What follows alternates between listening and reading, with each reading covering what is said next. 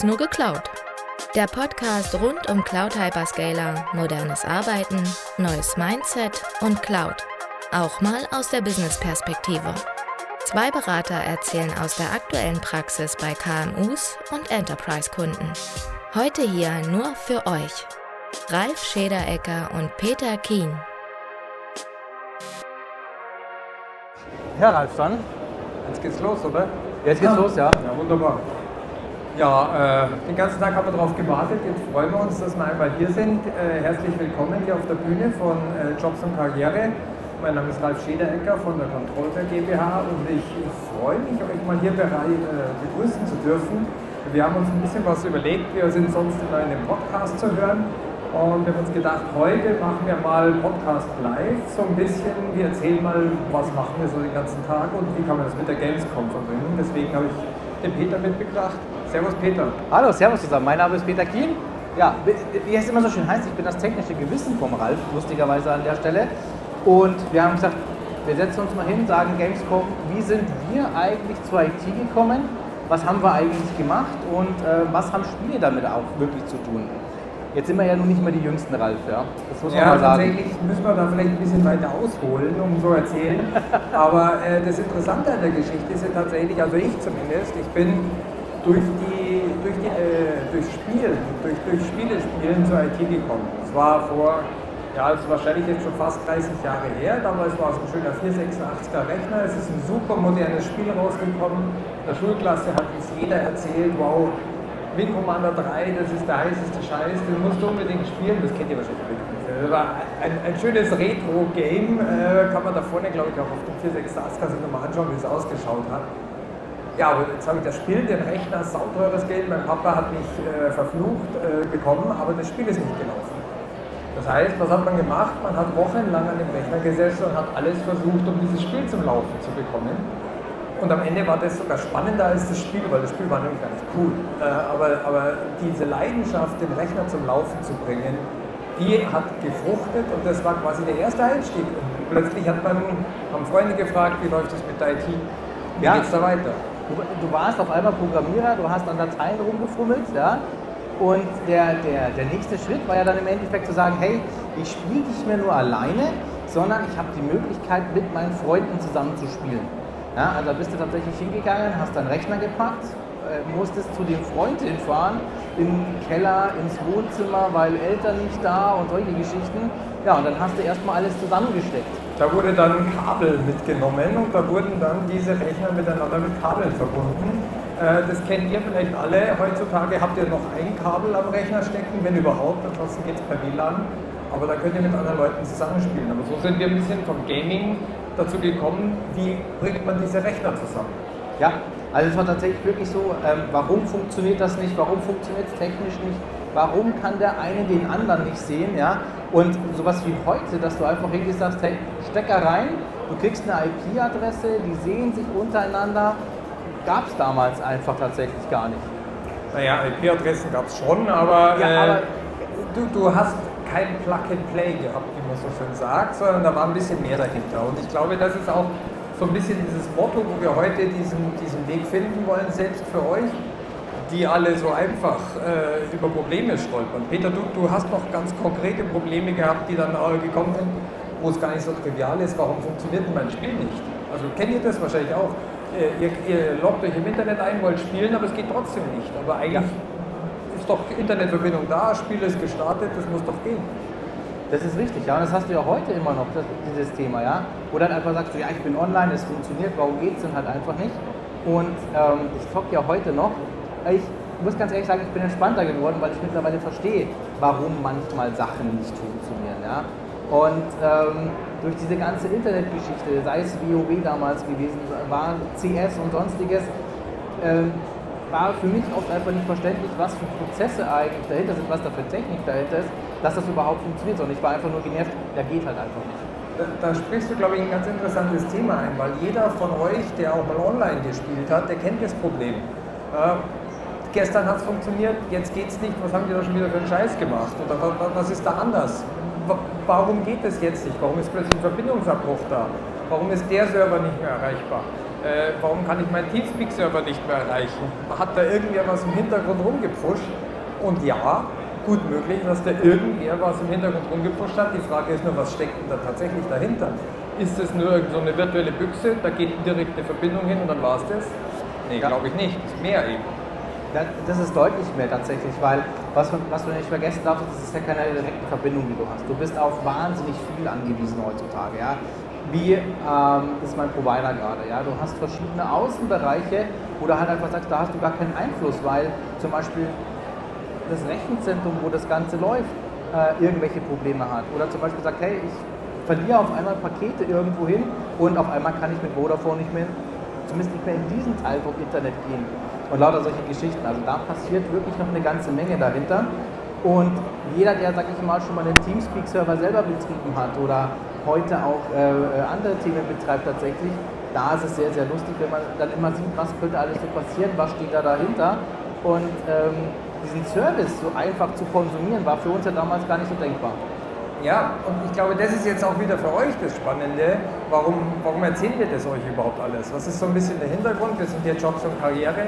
Ich glaube, das Spannende ist, dass wir äh, als ein Systemdienstleister oder auch andere Firmenkunden euch etwas bieten können, was eben hinter den Kulissen der IT stattfindet, nämlich die IT, die in Firmen stattfindet oder die in Rechenzentren stattfindet.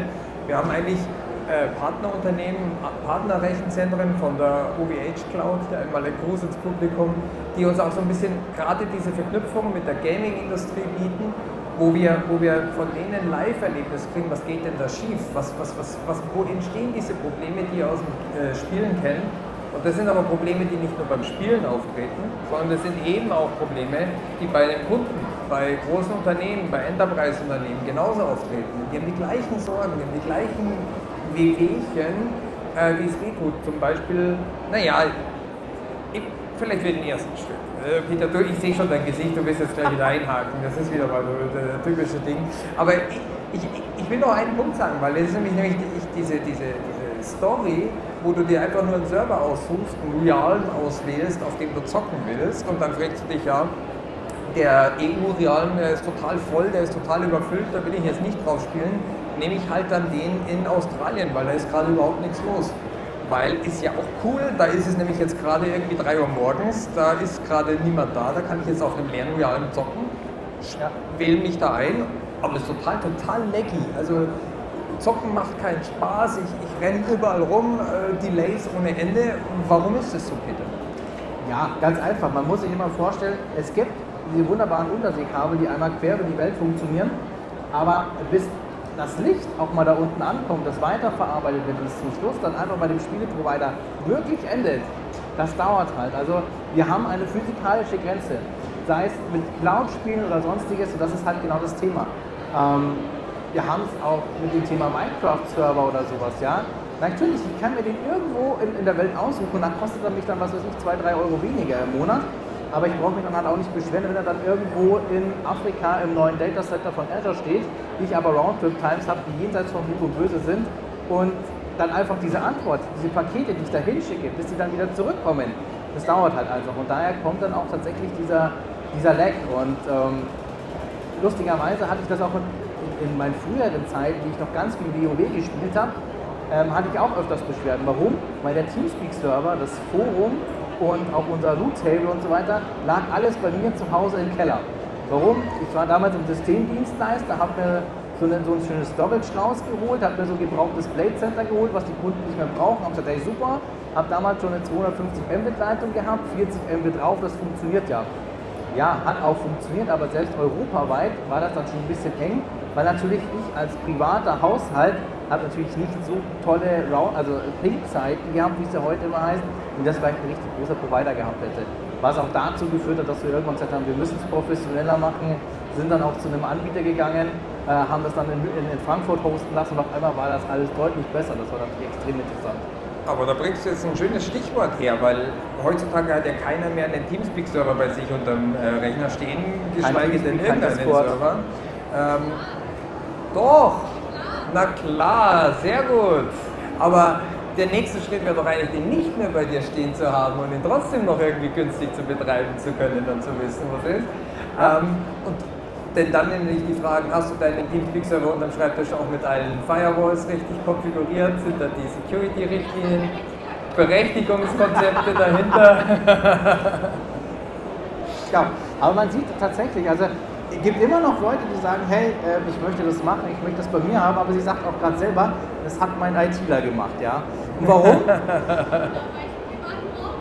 genau, weil ein Privat braucht. Und das sind aber halt auch genau die Themen. Heutzutage haben wir einfach die Möglichkeit, ähm, zu sagen, entweder wir, wir lassen das jemanden machen, was wir zum Beispiel als Kontrolle auch machen. Wir unterstützen große Unternehmen einfach ihre Netzwerke sicher zu machen, ihre Online-Auftritte, ihre Services, aber natürlich auch die Möglichkeit zu haben, zu sagen, hey, ich miete mir so einen Service, ich hole mir mein Discord, ich hole mir mein Teamspeak und ich brauche mich nicht um die Security dahinter zu kümmern. Ja?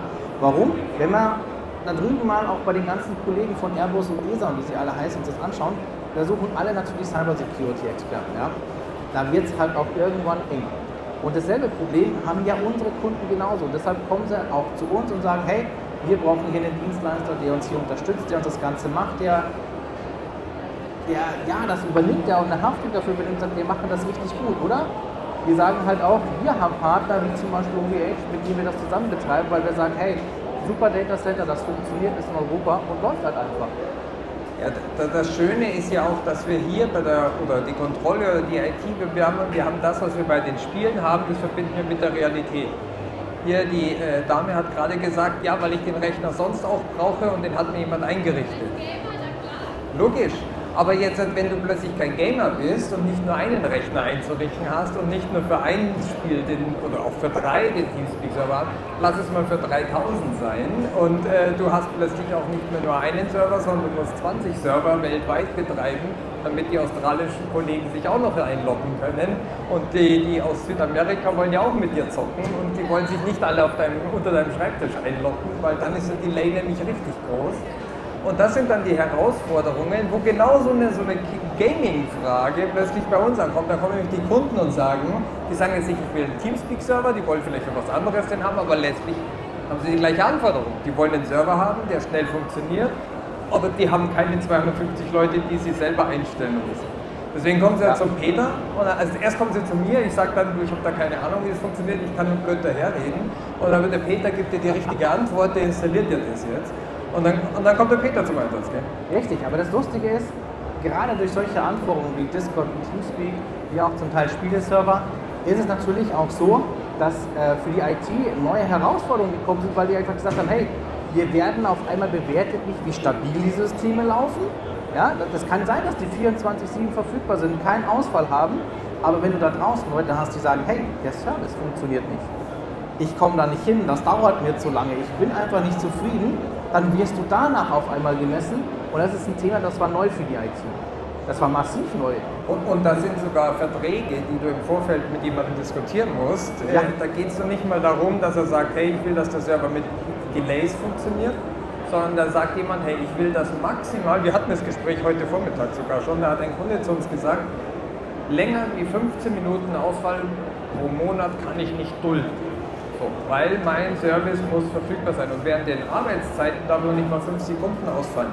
Da hängt ein Business dahinter, äh, da, da, muss Arbeit dahinter stehen. Jetzt könnt ihr euch das so vorstellen, ihr macht ein Raid aus, also ich bin auch noch so ein bisschen WoW-Kind, deswegen nehmt es mir nicht übel. Ihr macht irgendein Online-Game aus, ihr verabredet euch mit 10, 20 anderen Leuten zum Zocken und dann geht's los und dann fällt euer Teamspeak-Server aus, weil gerade äh, die Mama einen Staubsauger eingeschaltet hat, gleichzeitig wieder den Server hochfahrt und es haut die Sicherung raus und alle eure Freunde wundern sich, warum ist der Server nicht erreichbar. Ja, dann wollt ihr, habt ihr vielleicht ein Backup bei einem Freund stehen, der schaltet sich automatisch dazu. Solche Szenarien wollen Kunden versichert haben. Das heißt, die kommen zu uns und sagen, hey, unsere Server müssen zu unseren Arbeitszeiten da sein. SLAs nennt man das dann sozusagen, wo man sagt, die Verfügbarkeit muss gegeben sein. So ähnlich wie wenn ihr euren Freunden versichert, wenn ich beim Zocken bin, ich sorge dafür, dass der Server steht, dass ihr euch einloggen könnt, dass alles vorhanden ist. Äh, und ich kümmere mich im Vorfeld dafür, dass ihr euch keine Gedanken machen müsst, ist der Server jetzt on oder nicht. Verlasst euch auf mich, ich garantiere euch das. Das ist so ein bisschen so ein Job in der IT, nur für Firmen, nur im großen Umfang. Genau, und das Lustige ist, es ist im Endeffekt egal, ob ihr heute euch irgendeinen Discord-Server holt, ob ihr euch heute äh, einen eigenen äh, Minecraft-Server holt oder ähnliches. Ja, ihr wollt ja auch einen Ansprechpartner haben. Ihr ruft dann bei der Hotline an und sagt, hey, ich habe mir das Ding gerade eingerichtet, das funktioniert aber nicht. Ja? Die Anfragen sind andere. Ja? Da muss man dann zum Beispiel den Leuten erklären, hey, ihr müsst eure Firewall freischalten. Oder, naja, ähm, wir hatten es vorhin, du hast einen Minecraft-Server genommen, der irgendwo in, äh, in, Kanada steht oder ähnliches. Natürlich ist der langsam. Ja? Aber genau solche Sachen wollt ihr natürlich auch. Oder Verbesserungsvorschläge, wo ihr sagt, hey, ich hätte das gerne anders, ähm, wo kann ich das einkippen? Aber der Service dahinter, wie das funktioniert, der, also die Hotline und solche Geschichten, ist ja das Gleiche. Ja, sieht nur für Enterprise IT anders aus.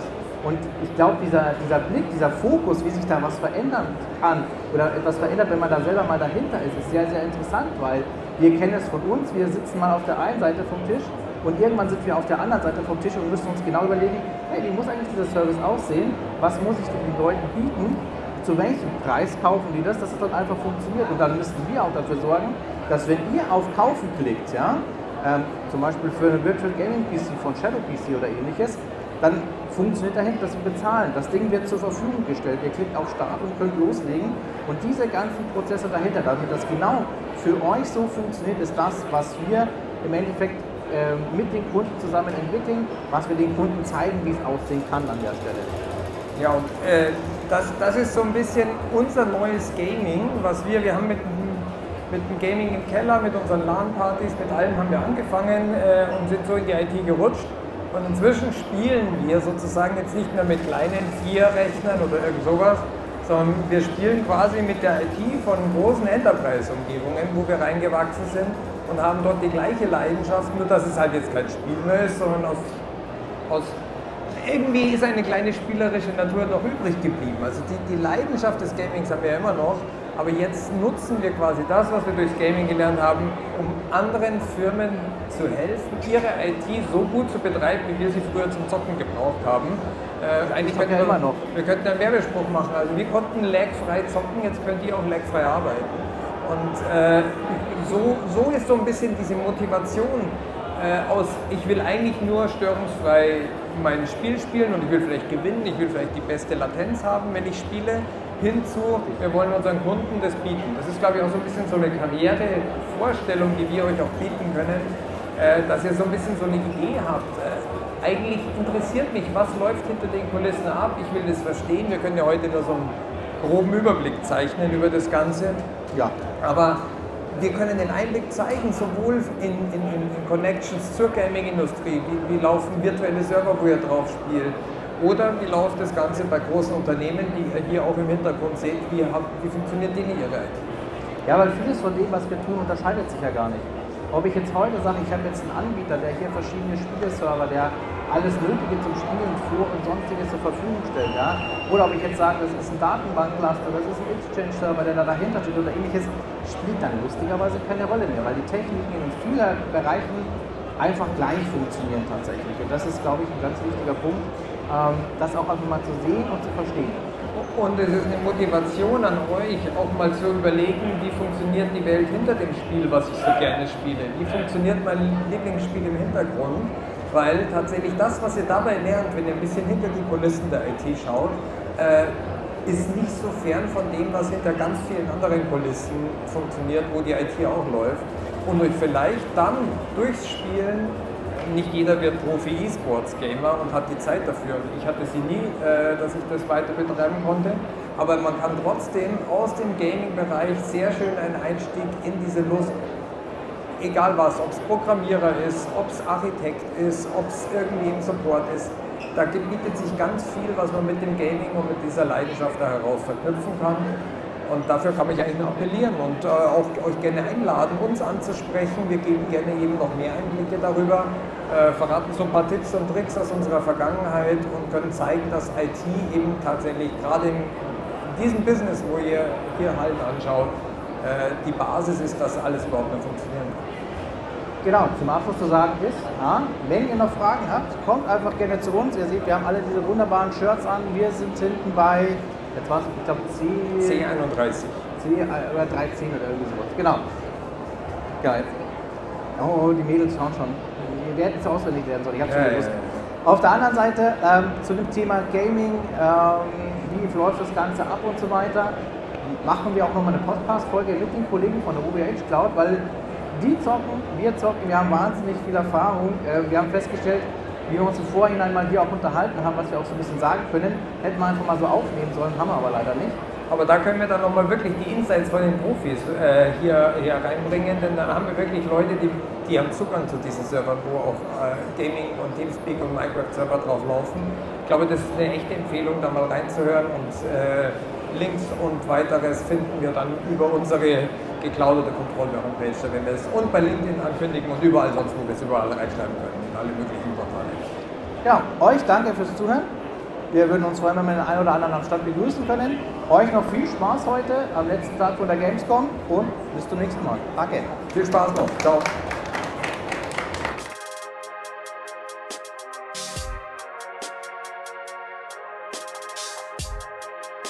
Danke fürs Zuhören. Über Feedback, Kritik und Anregungen würden wir uns freuen. Sie finden uns auf Sing und LinkedIn. Noch einen schönen Tag und bis zum nächsten Mal.